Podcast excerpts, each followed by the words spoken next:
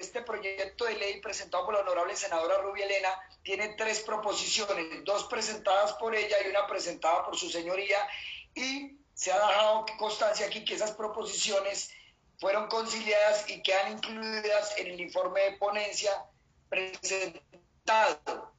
Entonces, señora presidenta, en este momento este proyecto de ley tiene ocho artículos y voy a leer las proposiciones, señora presidenta. Proceda, señor secretario.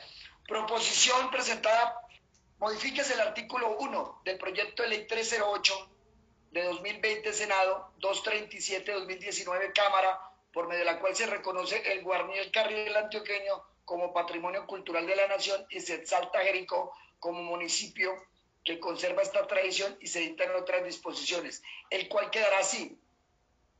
La presente ley tiene como objeto, subraya, exaltar el oficio artesanal de la guarnilería asociado a la fabricación de guarniel, raya carriel antioqueño como patrimonio cultural y material de la nación y a Jericó, Antioquia y a Envigado, Antioquia como municipios que conservan esta tradición.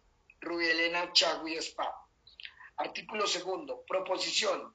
En el artículo segundo quedará así también, exaltar, se agrega, punto, exáltese, el oficio artesanal de la guarnilería asociado a la fabricación del guarniel carril antoqueño como patrimonio cultural inmaterial de la nación. E incentívese la postulación para su inclusión en la lista representativa de patrimonio cultural inmaterial. Viene subrayado lo que se agrega del ámbito nacional con la asesoría técnica del Ministerio de Cultura. Siguiente proposición, señora Presidenta, artículo 6.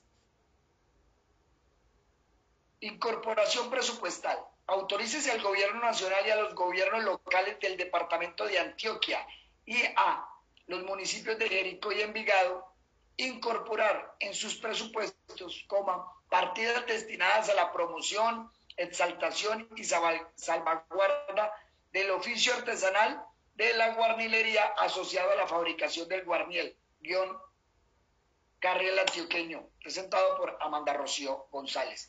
Leídas las tres proposiciones, señora Presidenta.